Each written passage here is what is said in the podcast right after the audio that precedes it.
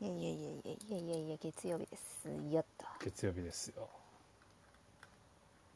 今週もねやってまいりましたよ えー、ちょっとこの2分間でチェックインしていい今日 今日までですねそうこの間それで放送終わったってやろうって思ってそのままスンってあれ結構スンって結構気伸絶びしちゃったましたねスンってどこだっけマリノスさんの試合でも連戦期これだもんないやもう次からデーゲームとか信じがたいねだって9時半だよ朝オープンあ買い物じゃなくてあのあれねキッチンカーだけスタど、メンねスタメンうん、え日曜の朝9時半に新横浜にいるってなかなかないっすねいやそんな時間から来いとは誰も言ってないんだけど ねいやでもちゃんと食べたいんだったらその時間においでよっていう、でもぶっちゃけそんな時間に行かなくても、うんあの一番スタートダッシュの人たちの波が終わった後の方が空いてっからね確かに最近は確かにそうですねそう朝一ダッシュのチームが全員はけたぐらいのタイミングが一番空いてて選びう放題、んこれ豆ね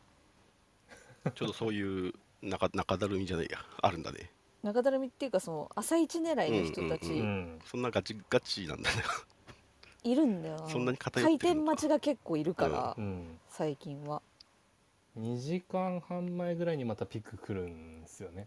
なんかさ例えばナイターの試合だとちょうどこの間5時ぐらいからめっちゃ混み出すじゃんそうそうでもそう、 4時台とか全然空いてんのようん、意外とだか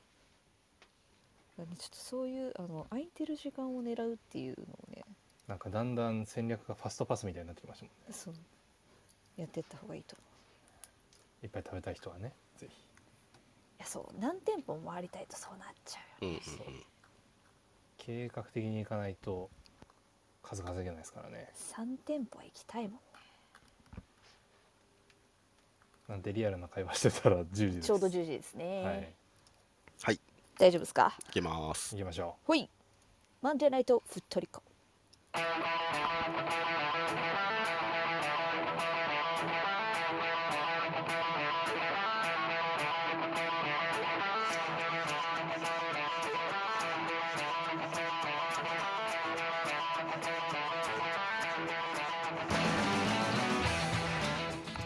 こんばんはふっとりこですうこんばんはこんばんふっはとりこは毎週月曜22時金曜22時どうしま30分からクラブのニュースやマリソポ内で話題になったトピックスなど周りマリノス周りのニュース出来事をモデレーター3名によるおしゃべりや解説でお届けしておりますはいはい、えーマリノスサポーターになったばかりの方からベテランマリサポの方までマリサポみんなで楽しめる番組を目指しております、えー番組放送の翌日以降にはアーカイブ配信も行っていますのでもしよかったらそちらもお聞きください、えーアーカイブを現在お聞きいただいている方はぜひチャンネル登録フォローいいねをぜひお願いしますお願いしますはいそれではモデレーターの挨拶をしたいと思います皆さんこんばんはなりですよろしくお願いしますお願いしますはいあきらくんお願いしますはい風の吹くまま霧の吹くままサプライのサポーターペラドザザザなんてペラペラ もう一回すいませんもう一回すいませんはい風の吹くまま霧の吹くままサスライのサポーター平でございますよろしくお願いしますよろしくお願いしますはいよろしくお願いしますはい、珍えしーくパンダさ噛んだなパンダさんお願いしますトリコパンダです。よろしくお願いします。はい、トリコパンダです。よろしくお願いします。はい はい、はい、以上の3名でお送りします優。しくない私。ん優しくない？優しい優。しい優しさの塊ですのですごい助かった優しくうないん、はい、ありがとうございます。いつもありがとうございます。はい、えーいつものお願いが3つあります。えー1つ目は感想やタレコミ情報などぜひツイッターでつぶやいてください。話しているトピックについての補足情報なども大歓迎です。ハッシュタグはふっとりこ FOOTRICO でお願いします。はいはい。2つ目は、マリサポの友達にふっとりこやってるよと教えてあげてください。えーアプリ下のシェアボタンを押すと、えーこのルームをツイッターなどで、えー教えることができますので、ぜひお願いします。お願いしますはい最後に、ふっとりこのクラブのご紹介です。コミュニティのようなものです。クラブのメンバーになっていただくと、ふっとりこについての通知が行くようになりますので、ぜひお願いします。えーメンバーになるやり方は、アプリ上部にある大文字でふっとりこ、緑のお家のアイコンをタップすると、えークラブのページに行きます。で、えージョインクラブというえーボタンが出ている方はまだメンバーになられてないので、ボタンを押してメンバーになっていただけると嬉しいです。えーちなみに現在のフットリコメンバー数は505名です。ありありがとうございます。ありがとうございあまりすがとう。ございます。はい。はいということで、早速トピックに行きたいと思います。はい。今日もまったりこ気味ですかね。どうかなどうかなどうだろうなはい、はい、いきます。一つ目、えー9月10日土曜日、2022明治安田生命 J1 リーグ第29節福岡戦は1対0で勝利いたしました。はよお連勝でございますね。っ。ねあと連勝ということで言うと、日産スタジアム10連勝。最高記録すごいね。すやばごいないね。そんな勝ちまくってた、連続で勝ってた記憶ないよいやいやね。そもそもないし、ねえ日産スタジアムでそんなにずっと勝ったことないしそうそうそうそうそう。うんね、そもそもねホームが強いって思ったこと昔ないし確か別に。にどっちもどっちもまあそんな中ね、はいなんと10連勝を飾っていると。はい。やば、えーはい。えースコアラーは前半14分のアンデルソン・ロプス選手の、えーゴールでした。はい。うんということで、えーじゃあ早速モデレーター陣のコメント、感想を伺いたいと思います。あきらくんお願いします。はい。えー、ナベコすげえな。渡辺康太の、なんか、一挙手一投足がすげえなっうてん、うん、思って、こう眺めてたのと、うん。一方でなんか、やべえなって思ったんですよね。久しぶりに。あの、この内容だったら2点目取れるやろってちょっとあの思って見てた節があって。うんうんうんうんなかなかいかねえし、なんなら、なんかまあ終盤の構成でちょっとパワープレイ的なものを食らいつつ、うんうんあれこれひょっとして危ういんじゃないのみたいうんうんなのを感じて、まあまあ無事1-0で終われたんでよかったんですけど、久しぶりにヒヤッてしたんですよね、個人的には。だうんうんうんから、うん、うん、まあまあ思い過ごしだといいんですけどね、あの、水曜日の試合どうなるかな、うんうんうんうん一抹の不安みたいなものを勝手に持ってます。以上です。ありがとうございます。パンダさんいかがでしょう。なんか浦和の3ゼロからひっくり返された時よりは全然あの、浮かれてないし全然大丈夫うんうんううんん試合はまあ鍋子ちゃんがまあ良かったよねっていうところとまあ怪我がいろいろちょっとあったっていうのが心配なんですよね。まあまあうん西野もそうだけど、まあ、りゅうちゃんも最後いなかったりとかして、あ、そうみたいだね。うんうんうん、うん最後外周行かなかったんだよね。うんっていうところで、まあ、水曜日誰が帯同してるのかなっていうのは気になるところ。うでちょっと終盤になってあのリーグ戦だけになってちょっといつもの今までとローテーションがちょっと変わりそうな雰囲気がちょっと最近してるなっていうのがあって、うんまあ、ちょっと水曜日どうなるか次第でまたこの後まあちょっとどうするんだろうなっていうのがちょっとまあ想像つくかなっていう気うんうんうんがするし。まあ1点しか取れなかったので久しぶりではあるけど、まあ、サッカーで言ったら普通っちゃ普通なんだよなって思いながら見てました、んね。うんなるほど。そううんそうそうなんですなんよかね。ホームで3-0みたいなのが当たり前になってはいるけうんうんうんどうんサッカーってまあこういうゲームだよなうんうんうんーって思いながら見てた、まあうんなるほどね。まあ欲しいよあと2点欲しかったけどうんうんうん私相手が福岡だけに今年結構ね残念な負け方をしてるだけにまあねあのちゃんとやり返し。したかったけどまあまあ勝ったからまあ今年これでシーズンダブル取られたとこがないっていうのがすごく優秀すごいね。はい。うん。優秀だと思うそんな感じ試合は 試合はね。あ試合終了後のさあのマン・オブ・ザ・マッチの投票最初鍋子ちゃんがなかったんですねそう。最初なかったんですよ。 そうなんでよりによってないんだろうそうね。ツイッター開いて押そうと思ったらコメント欄にみんなが「鍋子は鍋子は」って言ってんの目に入って 「えマジ?」と思って開いたら私が開いた時にはもうもうね修正版が一番下 にね追加されてたの。でしかもその後さらにツイートもし直したらしくて、はいはいはいはい。そうそうそう。すごいあのパニックってたなと思ってそうよりにもよって鍋子いないってすごい、ね、前もって作ってなかったのかね。でそれそので時にしかまあもさ、まあチェックミスったのかな。うんあの鍋子ちゃんがマオブザマチそう取るそうっていうそうとそうこそろうがそうさうんああいう試合でちゃんと鍋子をあの台に上げられるマリサポも私好きだよ、ああ、なるほどね。うんうんうんうんうんうん確かいにやまね他としてもさ、まあ、点取った人とかに行きやすかったりするじゃないですか、うんうんどううんしてもね、うんでも他の魔王様っていうのショーもあったけれどもっていう中でなんかちゃんとああみんな見てるよねっていうのがなんかいいなって思ったなんかこういう風に魔王様って選べるチームであってほしい今後もっていうのは思ってましたなんねかもう完全にねファン投票なくなったよね。そうファン投票感が出ちゃうと本当ちょっとねうん、あれだけどみんななんかなかなか難しいと思うんですよそういうのってうんうんうんうん人気商売だからサッカーもさそれができるスタジアムであったらいいなとうんう思いんうんます、あと何かありますかああスタグルの話とかしますスぜひぜひ。タグルあ久しぶりにコルポさん行ったんですよだからそううちょうどあの、うゴールデンタイムと呼んでる一番空いてる時間にちょうど行きまして、はいはい。でなんかちょうど私が並んだすぐ買い物発注してな待ったらすぐ後に指令が来てうんでその人も私と全く同じメニューを頼んで うんあの2人ともポルケッタじゃなくてあのポルペッティーニってあの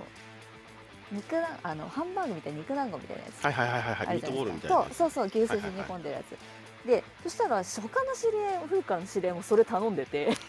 クロート軍団のなんか そうなんか好きなメニューがちょっと偏ってると思って裏メニュー知ってます軍団みたいな。大体あのポロケッタとか一番上に書いてあってアリスタがあってうん。でその日替わりっぽいやつが来て一番下とかに来てるメニューを頼みがちっていう あのそう何食べても美味しいんでねぜひポルケッタ以外も食べてほしいなと思いますねあとは久しぶりに梅子ちゃんが来てたのでうんうんん。梅子を食べましたはいであそうピスタチオあったらしいんですけどちょうど着いた時なくて、うんうん。うんうんそうだからピスタチオじゃなくて普通のミルクアイスを食べましたねこの日は。で、まあ、残念ながらちょっと予算の都合上あのフードタオルは買えませんでしたけ ど、はい、可愛かったですよだいぶマジで。うんだいぶ可愛かっなたんかあれ自分が見に行った時もなんかもうあと一枚しかなかったな。嘘うんう。んすごい私あの買い物してあ6時ちょっと前ぐらいに多分行ったんですけど、はいはいはいまはいだそのはい。時はありましたね結構本当自分結構ギリギリだったのでそうですね。すごい売れたんだなじゃうん売れたんだあ、でね。結構あのなんつうの発色がいいさ感じじゃなかったです、うんうんうんうん。なんかタオルなんだけどちゃんとパキッとした黒再とちゃ白んがと再現されてる感じだよ出ね。ててすごいへーなんかパーカーまあタイル地のパーカーとかよりも全然なんかそうだはね。っきりしててそうだね。すごい可愛かったですねこれ何の話だろうねあうんそれそれ言ったらあれっすわあのスタグルのとこに出てたスーパードライ、あうん。うんあ消えたらしいねあれあれそうなくなったんですよねそう飲んだ人めっちゃ美味しかったって言ってたそうなんだ。ええうあんのーまあまあ実際は生ビールなんですようんうんあれで出てくるあ僕飲んだんですけどね、うんそうあの下でお金払ってあの階段の上登ってあのサーバーみたいなやつでギュッて出してそれだけなんですけどね なんかめっちゃうまかったっすよだしあれができるんだったらエクストラコールドみたいなと思いました私はこれできそうだけどねうんねいけそうなんですけどね、あるのまかあ、な時期的にもうあまあまのあ暑い時期が終わっちゃうんであれですけど、まあ来年ねうんぜひあのご検討いただきたいそうだしそうではあんなにドドーンって出てたらちょっと気になりますよね一回ねいやいい感じのビジュアルだったねあれそうそうそうねあれ置いといたらビールめっちゃ出そう、うんうん次回の VR 説明 VR 体験はできなかったの？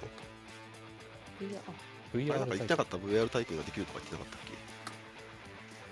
それは本編本本ちゃんのあのミュージアムの方の話なのかな？特になかっ たはい。ですよ案内 とかは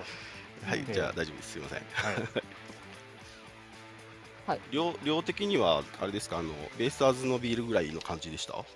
やもう普通に普通にあの普通のプラコップに入れてたんで、いつあもとの同ごじくぐ一らい般的にはいあの中の売店でも飲めるようなサイズですね、収束決めるじゃないかで飲みやすくていいね。はいはい。そんなところですかね。いかがですかそんな感じはい はい。えっ、と僕もまあもう文句なしに鍋っこですよね。 はい。なんかすごい動くね。はい。鍋子らしいターンがめっちゃ見られてそうそうそう非常に楽しかっうん、た前に来るんですよねひたすらっていねうあのそうそうそう小回りそううんっていうクルンっていうのは好き結構やっぱりそうスペースのあるとこ結構動いてた気もするしそこで結構まあ自分の判断でできることがいっぱいあったのかなっていう気もしたりやっぱ思い切りの良さっていうのがねすごい本当にいい方向に全部出ていっぱいパスカットして素晴らしかったですね。はい、あとは、金子だけじゃないわ岩田智樹もすごかったいやしまあそうですね、うんあの松原健さんのグラウンダーめちゃくちゃ惜しかったよねうんそうね、入ったら多分2階席から落ちてたと思う多分本当ああれ入ったらねお祭り騒ぎだったね多分ねであとはあれですね、あのまああのまあどっちかっていう試合自体の感想は明らかに近いかな、まあ、まあ結構難しい試合になったなという感じがしましたね。まあまうんまあなんだろ本人うたち向もこうのねそういうことですねあのゴールチャンスはそんなにっていうかほとんどなかったとは思うのでそういう面ではあれだったんですけど、まあでもちょっと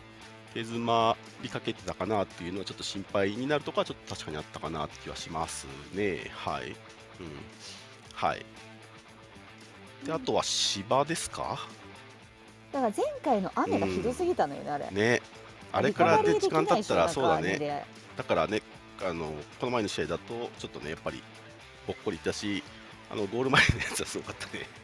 ゴールポストのところあそこねめくれちは。ゃはっいたはいはいはい、はいまあ夏場のそう日差し取れなかったのが痛かったんだろううんそう意外となねと思いますけどうんはい、一見綺麗だったけどねね。近々だとね、あと1試合ですね、うんうんはい、週末ですけど、はい。という感じですかね、僕も。僕はスタグルは、まあ、結構ギリギリだったんで、6時半ぐらいに着いたんですよね、半過ぎかな。あのウィークエンドさんが誰も並んでなくて、あなんか最近さウィークエンドさんさ、なんはかいすごいなんか穴みたいのにあの来る時ありますよねそうあので言われ言われました。あのこのこの時間誰もいないんで来てくださいって言ってました。 あれなんだよねだからそうギコーヒーャタライクムシもーあるからさそうそうそうそう結構入っちゃうみんなきっちり入っちゃうんだそようねそうそうそう。うん私多分こう多分サーグルだとさコーヒーの順番多分最初になったりしない？まあそうっす、まあうん私なる結構あまあまあウィークエンドさんだからそうかなそうだね。そううん。入りたいとかってなっちゃうからそうそうそう後ろが空いてたりするのでそうそうなんか軽食系はね確かにご飯系はままだその時間でもまあまあ多で少も列あったけど、うんナイターだけだからあそうだね、うんそうこっからまそたうそうデイになるとちょっとあそうの動向が変わるのでそうねうん試合後ランドもあるし、そう試合ご覧の楽しいよねうん楽しみね試合後ラウンドの季節だそうだえ試合試合後ランドねそう試合後ランドの合い合間にさビール補充してきてほしいよね。私さ あの何がいいってさハーフタイムに買いに行けるのがいいんだよあそうねダッシバッュクベリスータズンベドリー組ね。はそうダッシュベリーズベリーダッシュウィークエンドゆダッシュ夢子。そうまあ夢子大好きになってる はい。はい。で、コーヒー飲んでました。はい。えっ、と、まあ、そんな感じの、 えー、と試合でして、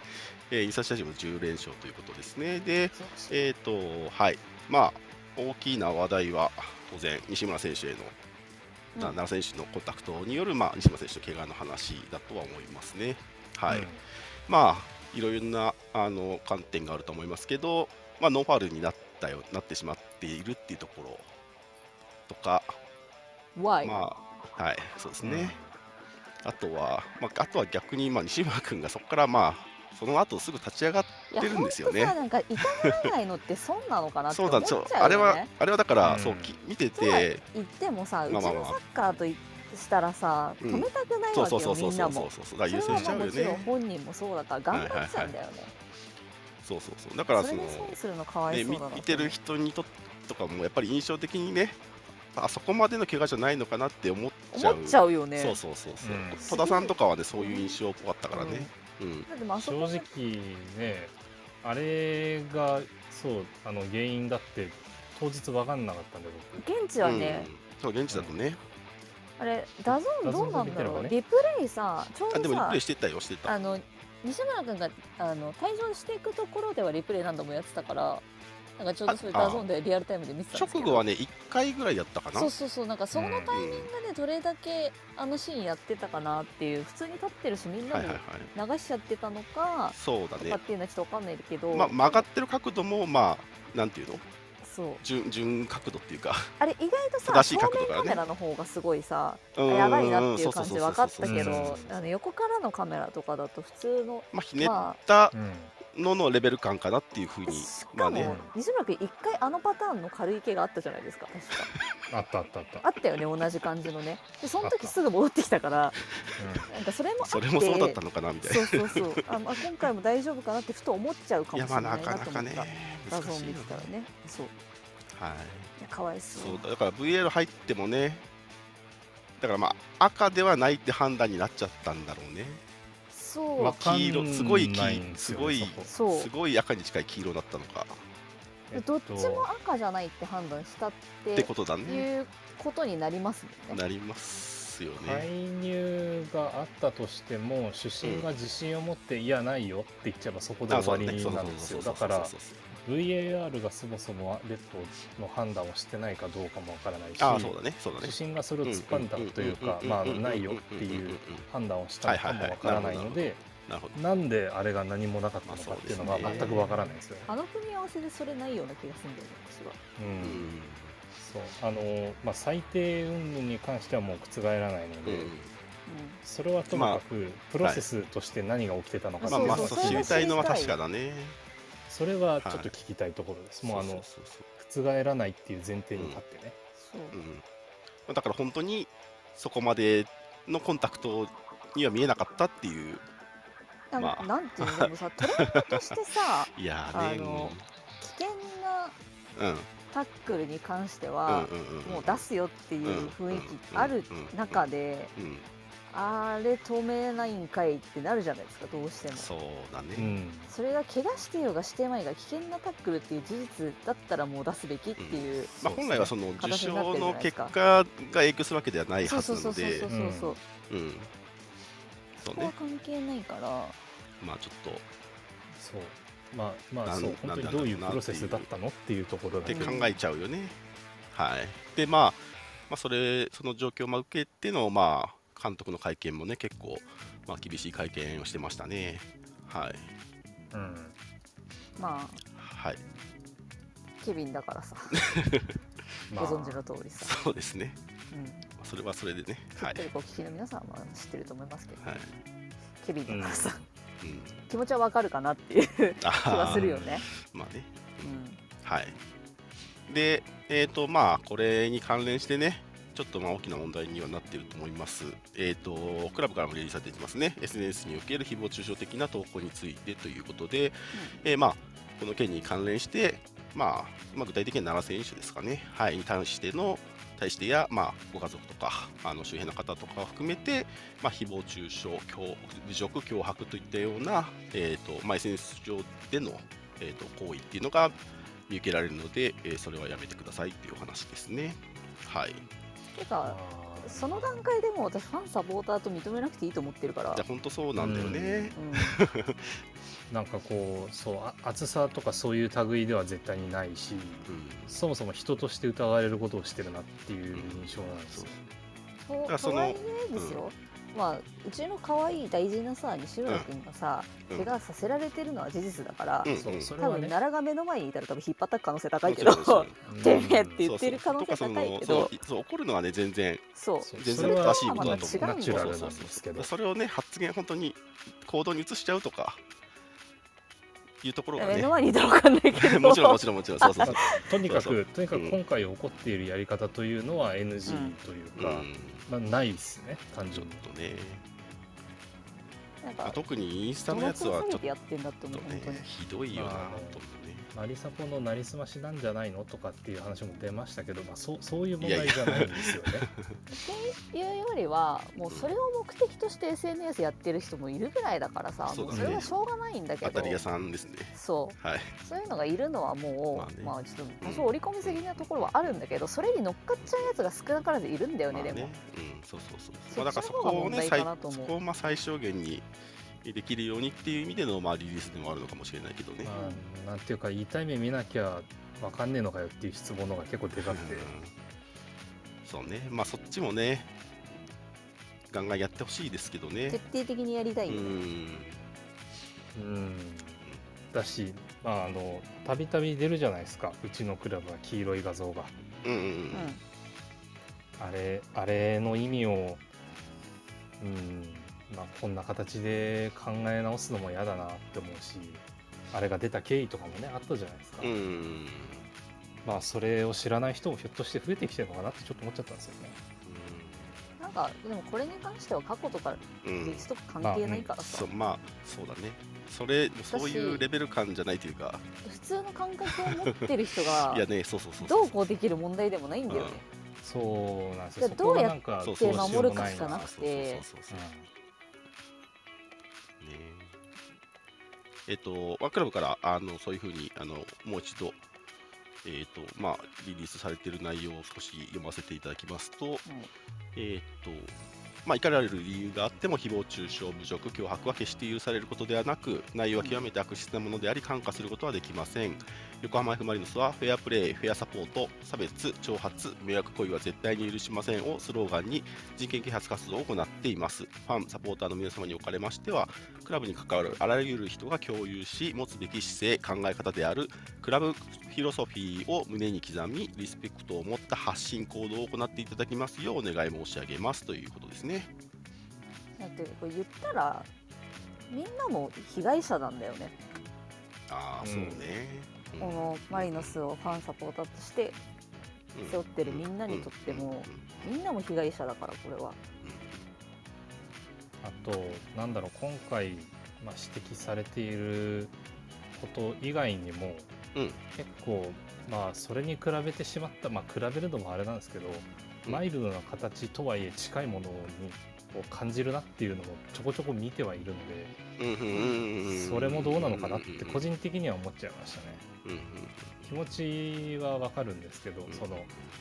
憤りみたいなものを感じるっていうのはわかるんですけどそれの発露の方法としてそれはどうなんだろうなっていうのはいくつかありましたよ、はい個人的には。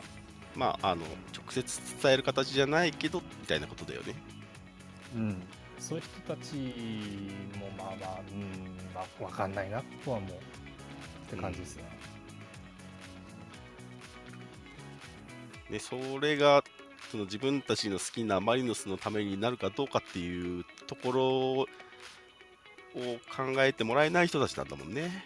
うん、だってもうね、スポーツはさう必ずしもそうやって応援をしようと思って見に行ってる人だけでもないんだよ、ん、うん、そうだね。うんそもそもうん、ちょっとしたストレス解消だったりとかさスポーツの見方人それぞれだからうん、それを全部排除するのは絶対無理だと思ってるし、うんうんですね。じゃあどうしようかっていうそっちに、うんそっちを考えた方が絶対いいと思うんだよねうんね。はい。という、まあ、クラブからのリリースも出ておりまして、まあ、アビスがアビスパ側からもですね、はい、同様の、はい、リリースが出ておりましたので、ちょっと残念な、えー、と経過をたどってはおりますが、まあ、何はともあれ、僕らとしては西村君の怪我ですね。はい、まだ状況はうん伝わっておりませんが、まあ、西村君もね、あのツイッターであのつぶやいてくれてもいましたね。出しましたね。リリースはなういんけれどうもん本人がね、そうですね。はい。ので、まあ、少しでも、あの、怪我が軽くは済まないんだろうけど、はい。まあ、直して戻ってきてほしいですね。待ってます。は。はいい。はい。では、次に行きます。はいはい、次です、えー9月14日水曜日、2022明治安田生命 J1 リーグ第26節、京都三階 FC 戦です。はい、えーこれもまた時空が歪むやつですね、第26節。はい、はい。えっ、と、うちと川崎がもうや、川崎もやるのかな同じ。 ACL ずれの説なのでこかれなもそうそう、そうだよね、はいそうだよね。うん。はい、ともとそれでは8月に予定されてあそたうだ説そうでだすそうだそううだんそうだそうだそうだはいはいえー、あきらくんのプレビューお願いしますはい、ということで、えー京都三河戦でございます。京都今13位で30ポイントとなっておりますが、うんこれあの先にちょっと一口目から言っちゃいますけど、あの13位って聞くとちょっと上目にいるなっていうイメージあるかもしれないですが、うん16位あの自動工学じゃなくてプレーオフ圏うんのところとの勝ち点差実は2しかないんで、やばいよねあれだはい、あそうかなりの談合そう状っだてよ態ね下10チームぐらいの勝ち点差めっちゃ狭いもんねそうなんですよ。ということで、あのー勝ち点は拾いたいんだろうなっていう感じうんうんうんうの京ん都の状態なんですね。あの鹿島戦の前半だけちょっと見てたんです けど、なんか近いものを感じるというか、はいまあ、それは置いといて、うんえっと、前回対戦マリノスの前回対戦は2-0でしたね2-0で勝った試合です三沢確かサイドバック2人が決めた試合あ小池君が角度がないとこからドカーンって出てた、はい両サイドバックの、いう二人がこと松あ原れ以が来ですえーはいははい、いでえー京都直近の5試合は、えー公式戦5試合で、え2勝1分け2敗となっておりまして、うんえーこのうち、えっと、ホームのサンガスタジアムでやった試合が3試合ありました。うん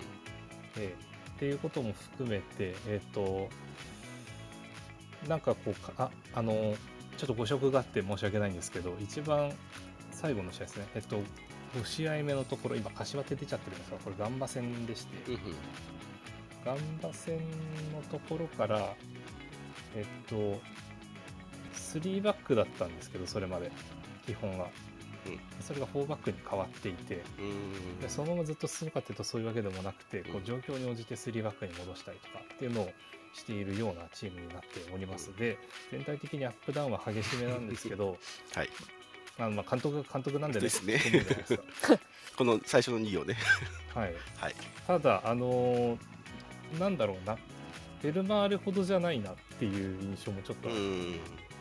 はい、だから完全に同じとも言い切れないかなと思います。はい、で、えっと、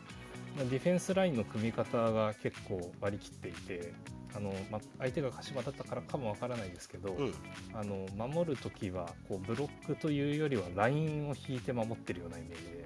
うんうんだから2列作るというより1列で人数がっつりこうかけてうんあのなるべくコースを消すみたいなそういう守り方してたんですよね。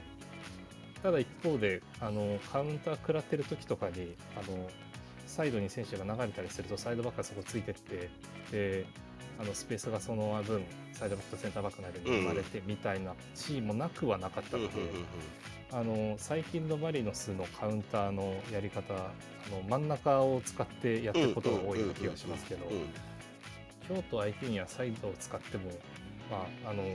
なかなかのものを見込めたりするのかなっていうふうになるほど思いました一方でとはいえあのデータとして、えーっとかなりこうやられ気味なところがあるんですけど京都もうんうんカウンター食らっちゃったりとかしてるんですけどそれを防いでるのが誰かというとキーパーの上福武藤なんですね彼のセーリングが非常に素晴らしい、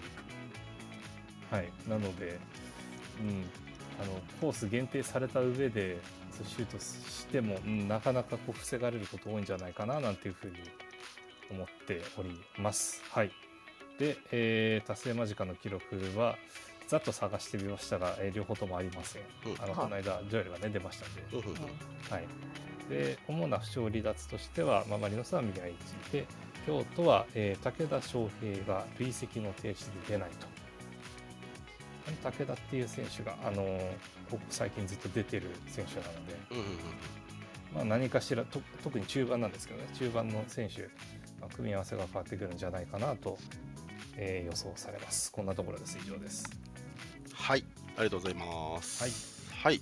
えっとパンさんアウェイゲーム情報はないですよね軽くいいですかやりますああかりがとうございます行かないんですけど僕のためにお願いしますあ行くんです ねそうでしたねはい、はいぐ予定予定ですはい初めてですからね皆さんあの初マリノスサポーターほぼほぼ初上陸の亀岡ですね、サンガスタジアム、バイ京セラはい亀岡ってみんな呼んでますけど一応サンガスタジアムバイ京セラでございますアクセスがですね亀岡駅から徒歩3分というす超ごい駅よ近ね立地、うんなんですけれども亀岡自体は京都駅から JR で約30分かかりますのでうんそこら辺ご注意ください、うんあと亀岡といったらトロッコ列車っていうあのイメージがねあちょっとはい J はリーグいサポーターの間に伝わってはおりますけれどもなんと大変残念なことに水曜日お休みですのでご注意ください、ね はいやってないそうですでえーっとですねなんかちょっとさっきちらっとレギュレーション関係見たんですけどまあ、全席指定で、まあ、アルコール販売もありますよとかっていうのはうん全部載ってるんですけど、あの細かいなって思ったのが「鳴り物の台数が6台まで」って書いてあるのが結構あしっかりそこまで決めてあるんだみたいな、ちょっとそこが意外だったんですけど、うんで喫煙所は加熱式タバコのみありますっていうことですので、紙巻きの方は我慢してくださいっていう感じのスタジアムになってます。あとはそうだな行かないからちょっと行った人はぜひあのいろんなとこ写真撮ってきてほしいなと思います来年行く人たちのために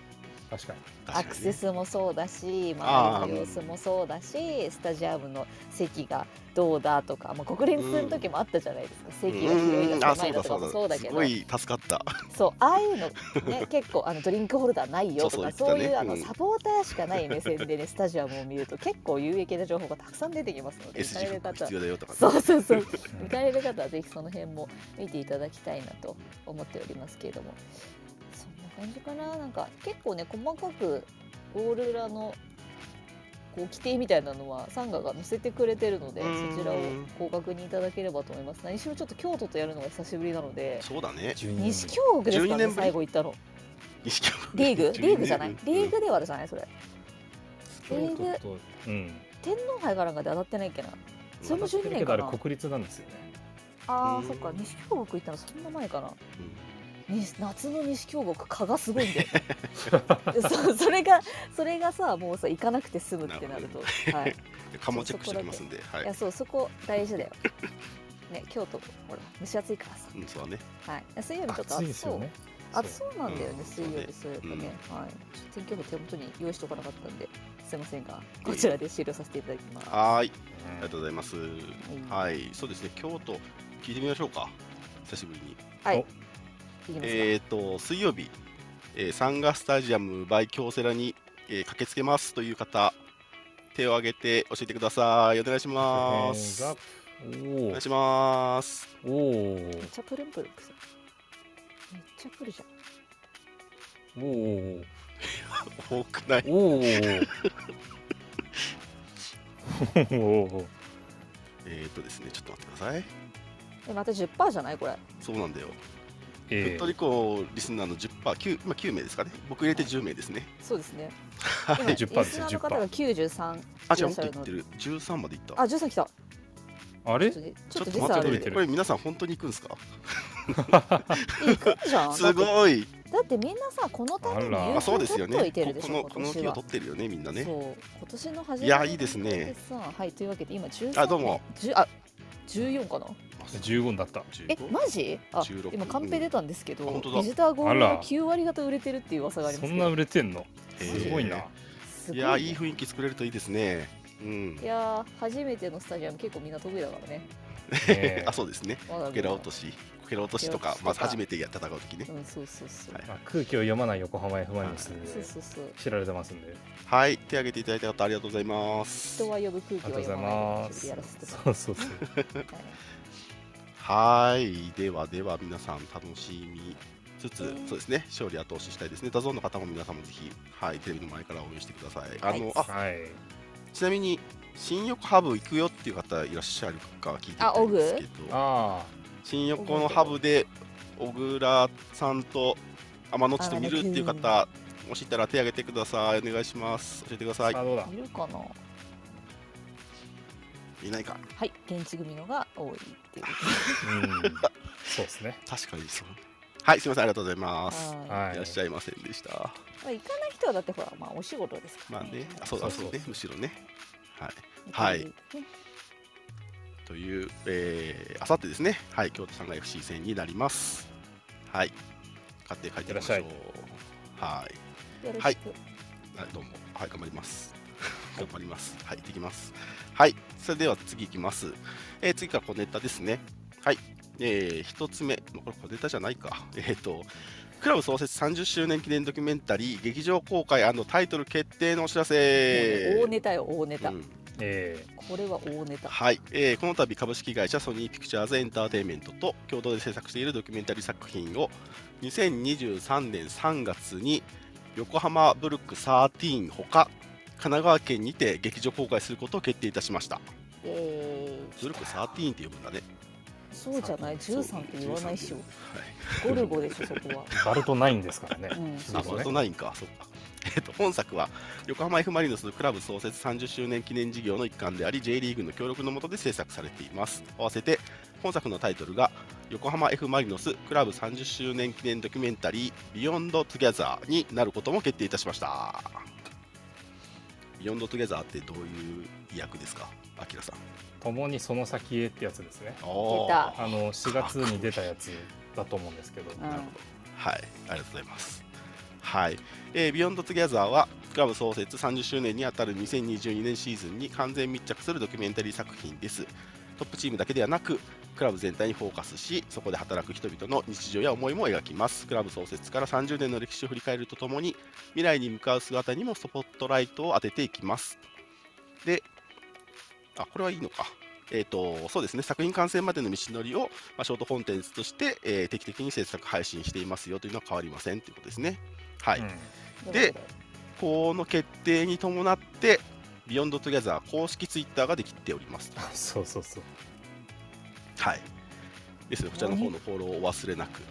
はい何だっアてカウントできてますそうなよんだよ、びっくりした。専用アカウントできてる。何はい。ということでね、あのーブルックでやるっていうのが、すごいですね。何 iMAX 個じもゃやねんえじゃかんっていう。うんどこどこでもやるんだろうけど、うん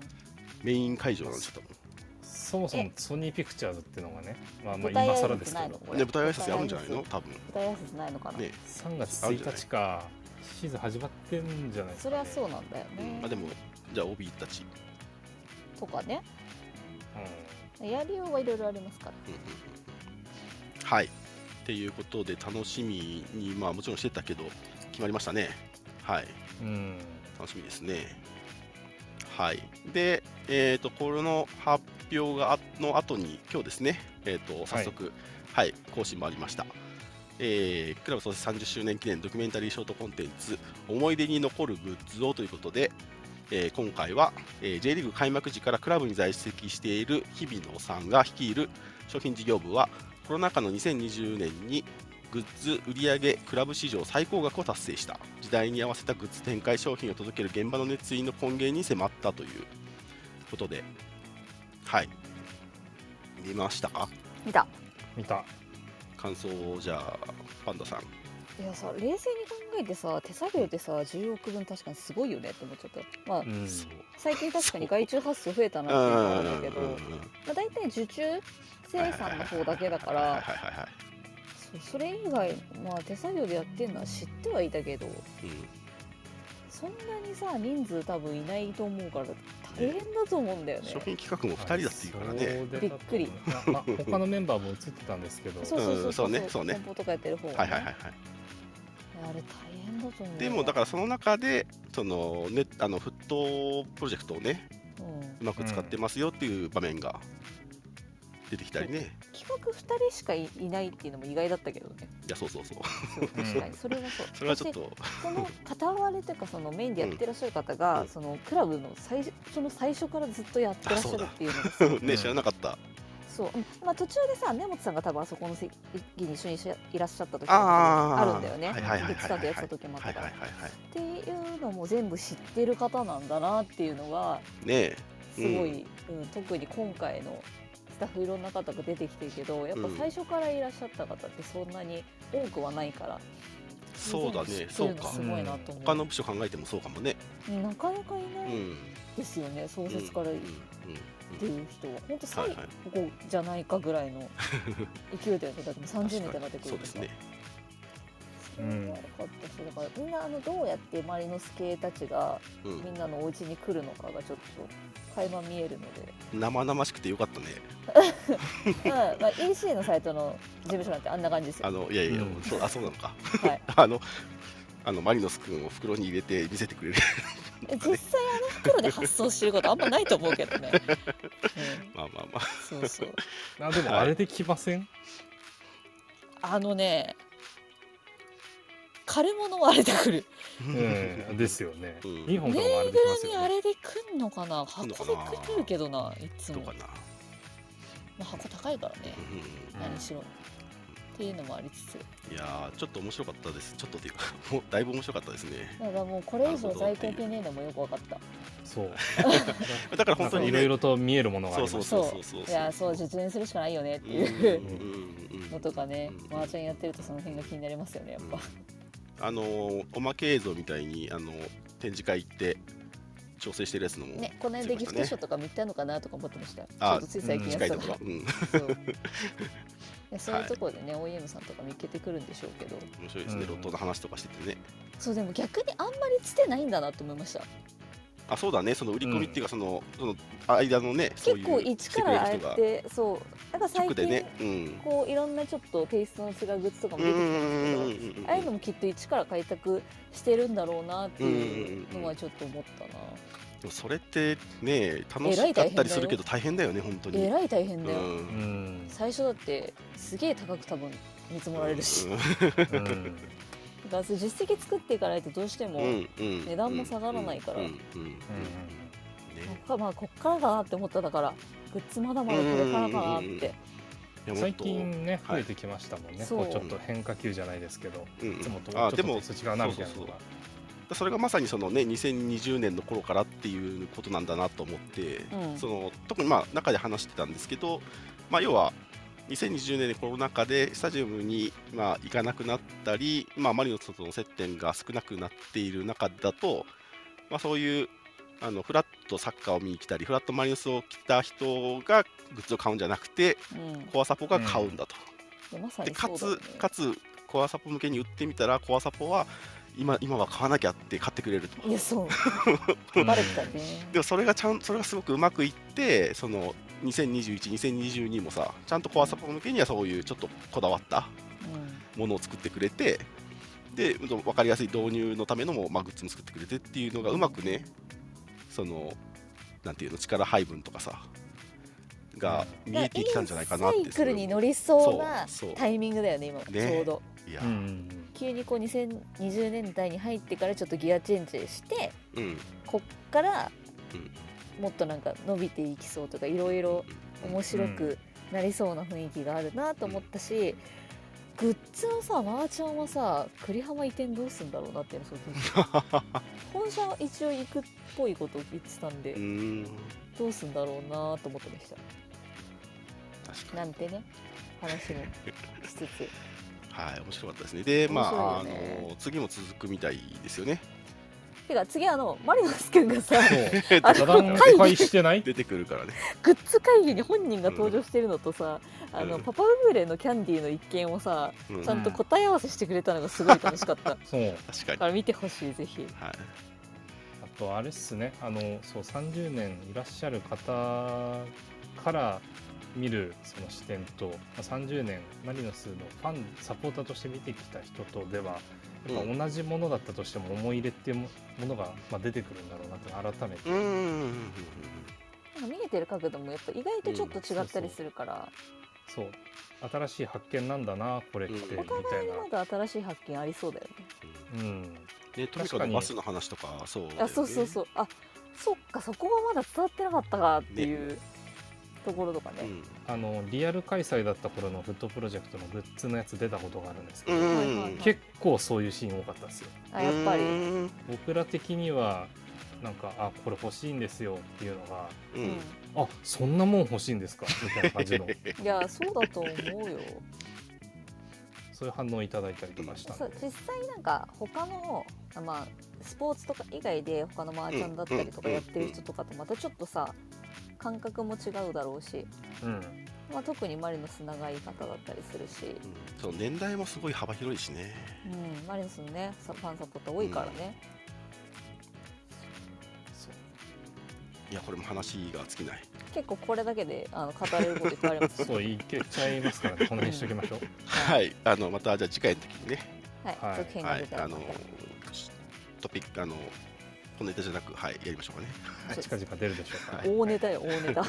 い、はあちなみにあのさっきその、まあ、ドキュメンドキュメンタリーの、まあ、劇場公開とタイトル決定の話の中で、まあ、ちょうんうんちょっとちょっとだけ言おうかなと思ったのはあのサッカー系じゃない、ね、メディアでも結構扱われていましたねナタリーとそこかです映よ画そのうそうそうそうそうそうナタリー入ってましたねそうそうそうそう大事なのねはそそこ、うそうそうそう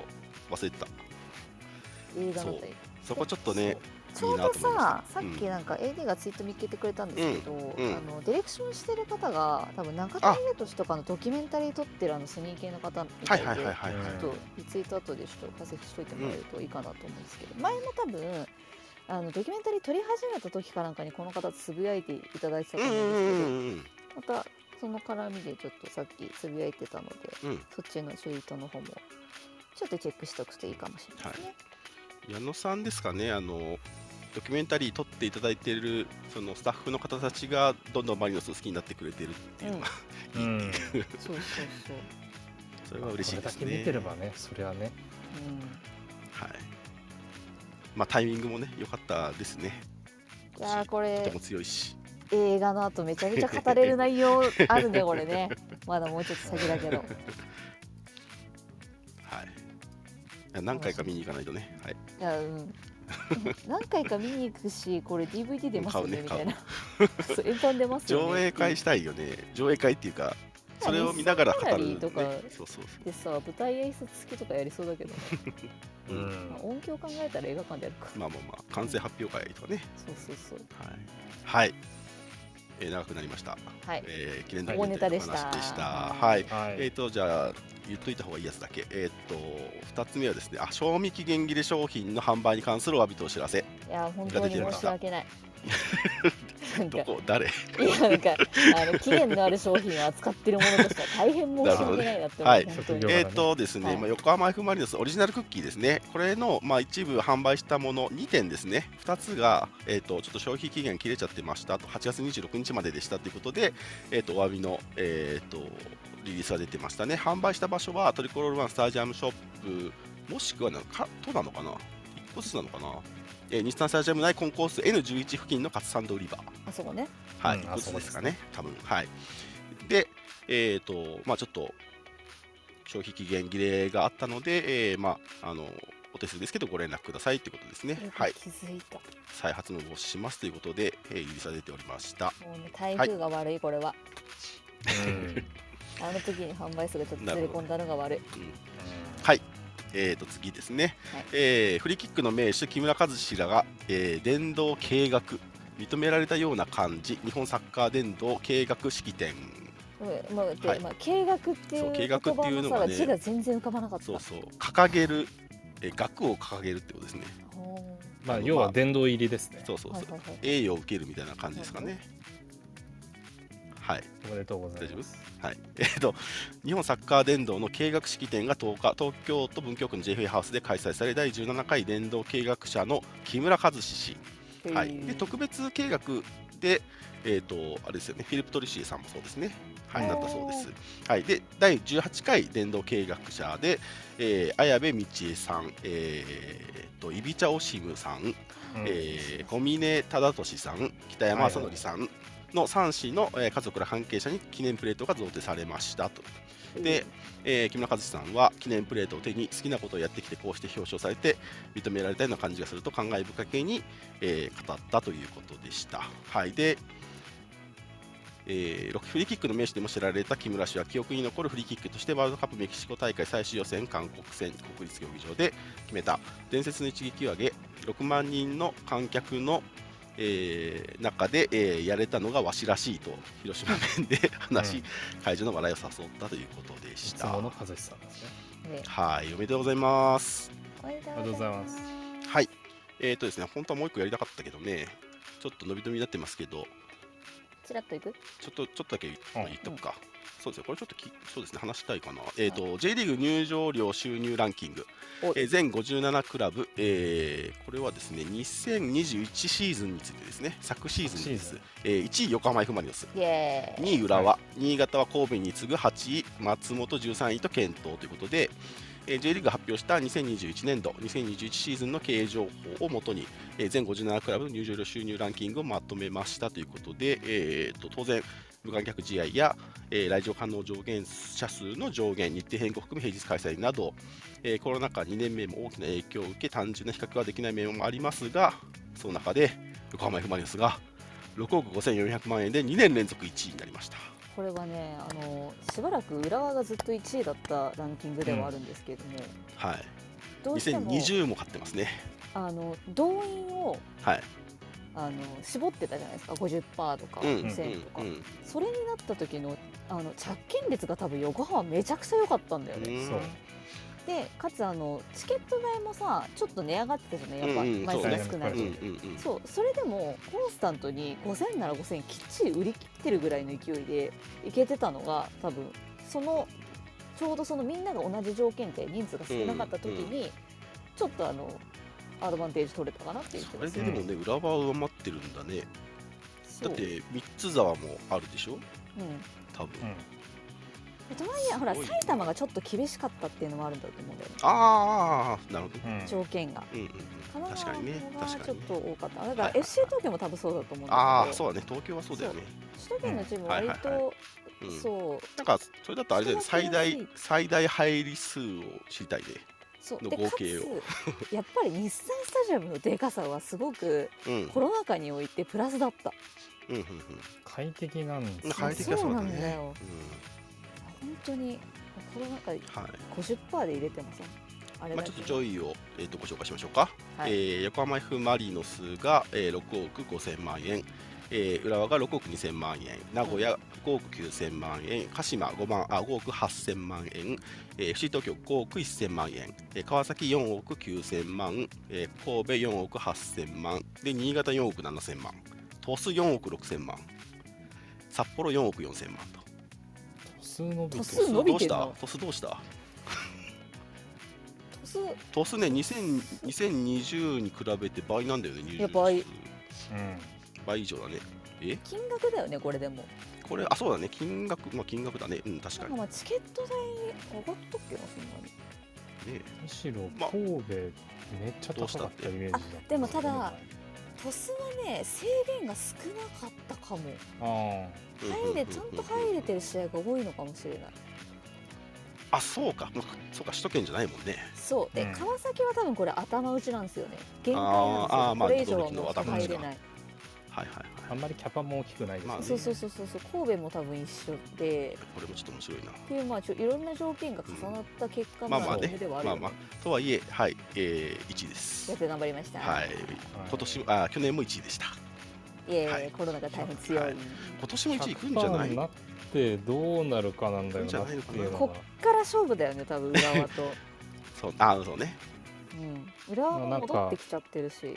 来ちゃってる。が昨シーズンってこうシーズンを通して50%ってほぼ安定してただけにうん。で今シーズンもここまでそれでずっとほぼ来てるのでこの6億5000万っていうのは一つベンチマークになるんだろうなっていうんうんううんう気んうはんしますけどね。そうだね。 はい、というご紹介でした。はい、ちょっと長くなってしまいましたが、本日でトピック以上になります。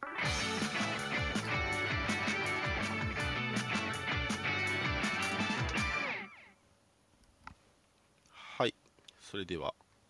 ろしいでしょうか。はいミックスゾーン。出てこいやはい。このコーナーはリスナーの方にスピーカーに上がっていただき、モデレーターやリスナーに聞きたいこと、えー告知したいこと、マリノス関連、パートナー、スポンサー様関連のタレコミなどお話しいただけるコーナーです。我こそはという方は、アプリ社の手のボタンをタップしてお気軽にお知らせください。お待ちしてます。はい。はいたくさん来てますよお待ちしていますツイートもお待ちしていますタレコミではないんですけど、はい札幌線があれですよねあのーフリーマーケットとユニフォーム寄付の会あ違うかそれガンバガンバあガンプ線か、ねあ失礼しましたいやそろそろそのユニフォームをまとめなきゃなと思っててうんお中先ですねはいでもさフリマの件うん買えるの結構売れてませんでしたっけあ売れてるどもうあ違う自分あ自分のはあれだよあの回収寄付するやつあそっちねそうそうそうそうそうそうそうそう、はいあとあれですねあのユニフォームで言うとあのあ多分秋山君が喋るんだろうなこれあじゃあお呼びしま待すってますはいこんばんは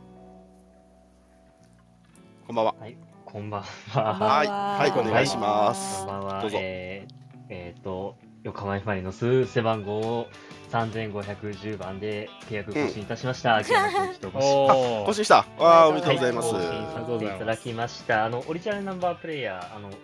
なさい、金曜日に出たかったんですが、うんすいません。うんあのい、やいやいや寝てました。はい良くないなと思寝ってて くださいえっと、はい。で、あの、まあ、いろいろと話したいんですけど、うんまあ、あの、は販売促進活動ってことで、うんオリジナルナンバープレイヤーのうんうん規約はいが、あの、更新の期間がやってまいりましたということで、あの、まず黄色の背番号はおそらく今年限りだと思いわれますうんのそで、うかそうかそうかうんそうだねほ絶対黄色屋がいいんだって人は手に入れていただきたいなと思います。おそらくあの、20周年の時にあの、はいカモメが飛んでたユニフォームかうんら、あうんの、2013年があの結構水色のユニフォームになったじゃないですか。まあその時のように多分来年結構かなりガラッと変わることが予想されるので、ちょっと今年のこのテイストを味わっておきたいって人はちょっとぜひ買っておいた方がよいいのかなとは思うんですまあがラシュアルですもんね。はいはい思うんですが残念ながらサイズがちょっとないそうねえがちょっとやっぱりななかったマリノスすごいもったいないことしてるぞっていうのをちょっと仲間内でも話してましたはい自分は L サイズが欲しくてあの、うん先行受付の時にあの L サイズを抑えたんですがもうすぐ L サイズもなくなってしまっなくなりますねて、あでもなくなっちゃったんだなくなったんですそうね。はい、それで、大サイズ欲しいって言っても、大サイズないですっていうのを公式で回答されたりとか、ちょっと残念だなっていうところがあったので、在庫が多分なかったから、数ロ枚ットしか多分なかったんですよね、多うん分本当に。うんただと思せうめて、あの、XO とかそういう、あの、去年契約した人分ははいはいはい残しはいておいてほしかったなーっていうのはあったから、まあ、それはちょっと来使っちゃったんだよな、この年間。 に、うん、生かしてほしいと。この間使っちゃったんだよねな、30枚ぐらい。そう、そうですね、あの、多分10 17番がプリントされてたかもしれだなっいてあの段階でもな。うなく て、鴨とかからももらってきてるんで、だと思うんですよね。あの、カモとかのサイト見ても結構サイズなくなっうんてるので、なので、なんか、鴨とか大手じゃないスポーツ用品店とかにちょこちょこ残ってるんです よ。そう、へーそうですよあのオリジナルナンバーはできないんですけ どあのトリワンで多分マーキングはしてくれる可能性が高いしてくれないからあそう顔でだすねったら持ち込みでやってくれるんで、うんうんう多分んなるほどねちょっとそ、そこなんですよね。うなそんですこがそうね、なっちゃはい、大変ちょっと残念なんですが、う、ねまああのさっき何枚入れたのか知りたいそうですね、それもちょっと、あの、それで言ったら2021年のあの開幕前とかに、はいあの、結構具体的な数字が出たじゃないですか。あの、出ましたね撮ってるんですね、はあれあの2012年から確か倍ぐらい売れたのかな2020年に、うんいや全然本当そうですよ、はいそ余裕のでそれだ時ぐらいの、はい、数値が出てると、まあ、ちょっと今後も期待してっていいのかなっていうそういうところもグッズ収入でいや撮っーていけ30ると周思う年んで記念なんだよなでも今年はそこがちょっと判断難しいとこですようねんとあとそうですは、ねアディダスの生産能力の問題も今あってまあそうですねちょっとこの世界的な昨情勢今のね問題そうそうそう問題もあると思うだのからねで、はい難しいだろうね、今はい走行がね。まあでもこれ今回プランプラン発表があった時にあの、まあ事前から3日4日前ぐらいに情報を知った時にうわ10万にしようか19万の2年契約にしようかみたいなところを迷ってるのって、 なんか選手が本当に契約更新してるみたい な実際意見ができてたのかなっていうのはちょっと感じましたね。どうしたんですかまあちょっとお金なかったんで B 登録です。はい。あビートルビビーートトルルクはいあの初初回の10万しかなかった時にあのはい2020年に10万円ポンって出して、はいスタジアムはいはいはいはいはのいビジョンに大きく顔が映ったんですはいはいはがいはいはい結構恥ずかしい んでまあ、人によるでしょうね。しかも本名で もないし、背番号の当て字とかアニメのキャラクターのまあ名まあ前まあなんで、そうですね。もう結構恥ずかしいんで、まあ、ただ今回10万円払うと、1クラブの社長とユニフォームを取って写真が撮れるっていうチャンスがあるのいやでまあ、そうですね本当にそれはもうそうですね狙って損はないと思うので、ぜひぜひ、ははい、い俺らの用 地とユニフォームを取ってみてはいかがでしょうかはいということ反で則ありがとうございますはいはいあともう一つ、はい本当にちょっとだけ、あの日はい本代表のユニフォーム試着してきました。おーおーおーもしかするとマリノスから、ああのそうね提出されるそうかねももとちいうろこんとで、あもちろんの皆さんにちょっとサイズ感のお伝えしようと思 う。まあ、一言で表すとマリノスとまあほぼほぼ変わらないので、ファうーんスト、セカンはい。あ、ファーストでド、すファね。ースト。セカンドも形は違えど、サイズ感もほぼほぼ変わらなそうだったので、一応レプリカの M サイズと L サイズ着てきたんですが、うん165センチ細身でしたけど、まあ、M サイズでぴったりで、L サイズだとちょっと余裕持って着れるかなそうですね。といった形なんで、ちょっとまあ、マリノスのユニフォームは持ってると思うので、そこら辺ちょっと参考にしていただいて、はい。あと、あの、オーセンティックとうんレプリカの違いがさほどないです。ああ、まあ最えー近そうそですこよ結構ね。重要ですね。あのさ素材は全く違うんですけど、うんあのレプリカでも十分遜色ない、代表よりあはのーレプリカでいいんじゃないっていつも思う。はい、出来方になってるので、うん一番感動したのは、今回あの日本の国旗が背中に写されたじゃないですか。うんうんううんあれ、レプリカとオーセンティック素材全く同じです。ん。えー、ラバーそうなんだの、素晴らしい大きなラバーの貼り付けの素材になってるので、あそこはちょっとあ結構しっかりディティールそ整えてきたんだなとはレプ思リいカまでし OK だ。た。うんはい、レプリカすでみません長はい長々とお話をしてしまっていやいやいやいえいえ、はい。はい去年が30何人でことあ違うな一昨年が30何人で去年が40何人ぐらいで若干増えてきたのであ今年50人ぐらい少しもう少し契約新規契約を獲得できたらなと確思かっに。いておりますの やー、サイズでないからな。はい。サイズがないのが残念なんですがあの多分30周年のユニフォームなので、はい、一生に残る買い物だと思うのでぜひ10万円 出していただければと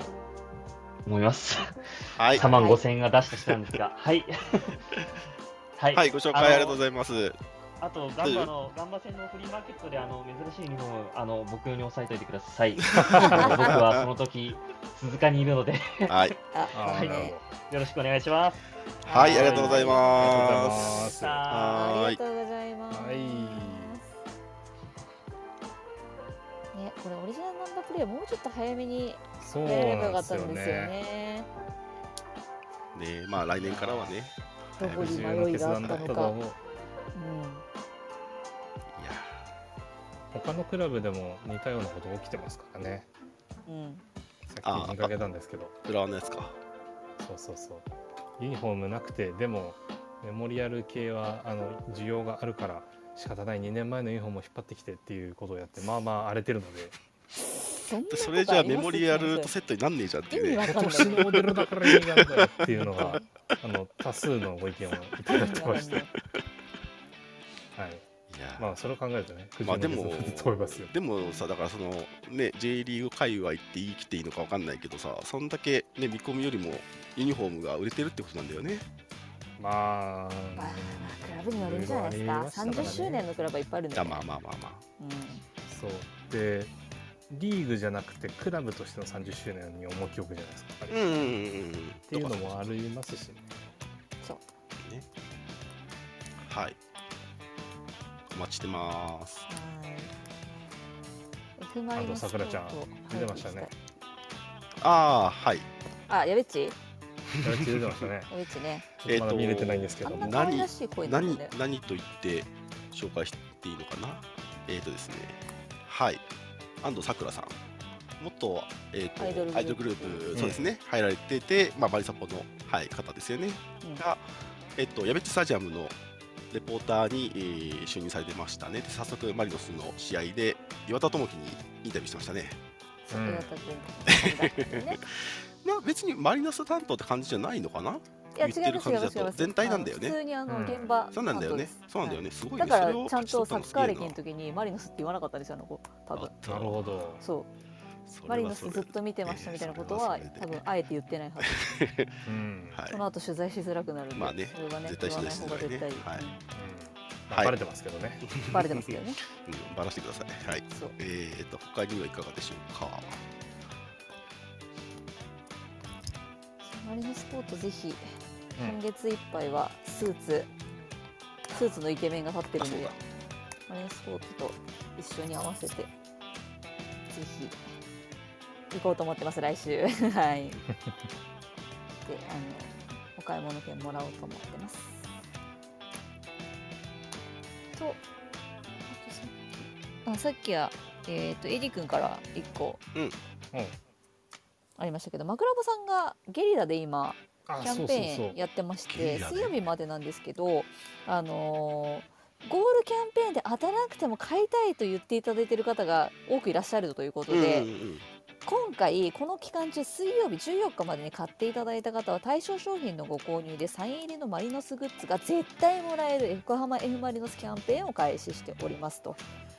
いうことではい絶対絶対サイン入りグッズがもらえするんごだいよそんなの確約してく れるのなんで選べるのもだ枕棒のあれ買うとサイン色紙とか、まあ、先着で一応人数は決まってるみたいですけど、ああなるほどあでオもーダーこれでもねえーとうそうギフト券買った方にでも先着でもねクラブとか。でさすがにさ結構まあクラブさん高価なもんだからさ50先着50っていえうーんのまはさ、あねまあねまあ無難な数字はないんではいすよ、はい確かに確かにそうなんかあのサイン入りグッズが多分総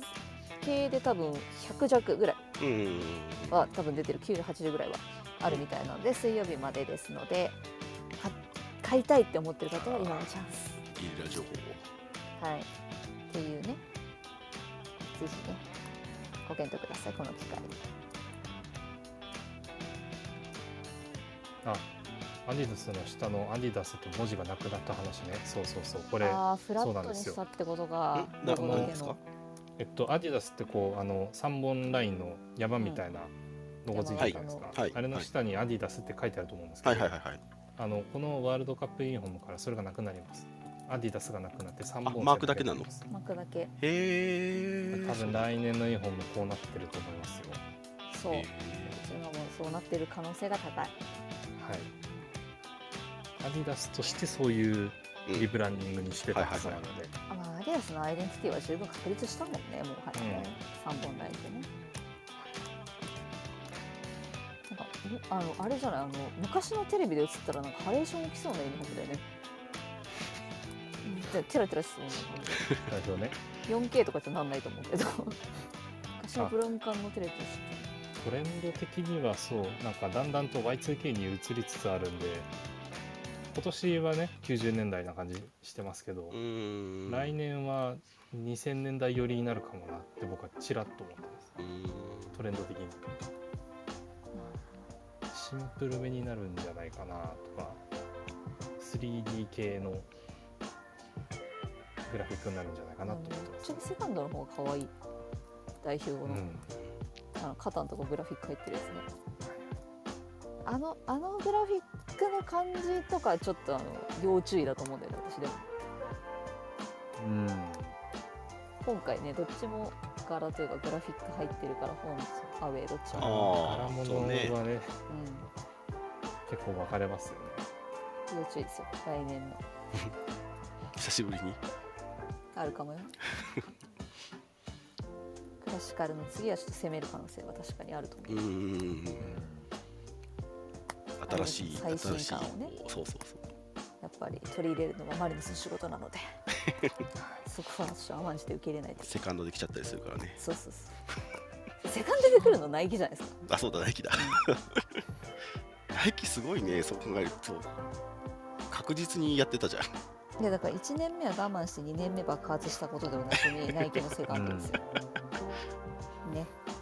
はい、そんな無駄話を月曜日からしておりますけどもいかがですかそんなところで、なんですかね日産スタジアムの広告が増えているっていうタレコミの一部がいた だいておよますけどくね気づいたね広告あアネス広ト告岩田さんが入っていらっしゃおるーえであの真ん中の日産のマークがあって両サイド入ってた、まあ、その先がちょっと埋まってなかったなってことがありましたけど本当だ本当だ入ってたこれそう僕アネストこの下あたりに座ってると分からなかったんですうけんどうんうんそうなんだへえっていう感あ本当だ本当だ増えてる増えてる LGV 細かいのもなんか半分割の、ね2分の1になってるねうんで入じれ管理て JV にマリノスが入ったのが影響してるのかどうかって感じですねそそんな気がするあ優先度が上がってる私取てってかまあこれるしマリノスそうな内部的にこう融通が利きやすくなったそかうそなうってそいううかそうクラブにつけるか日産スタジアムにつけるかみたいなとこもあるしね、うんさはいあ月曜日ですでのはでそんな感じですかね、はいうんなんか思ったより結構ちゃんといろいろ喋ってよかったなと今日で小は思いまネしたタじゃなくて大ネタだったの、うんネタが濃いんじゃはいあのまあせっかくいろいろお話しさせていただきましたんでぜひ皆さんまた、おかいアーカイブで聞いてくれたりすると嬉しいです。京都に行く道のりとかでね確かに新幹線とかでね まあまあ時間あります かららはい、えー、ふっとりこ本日は139回目でした。はい、えー皆さん最後までお聞きいただきありがとうございました。感想、 ありがとうございましたコミなどハッシュタグふっとりこでお待ちしております。はい、それでは皆さんさようならおやすみなさーい。週末京都よろしくねみんな。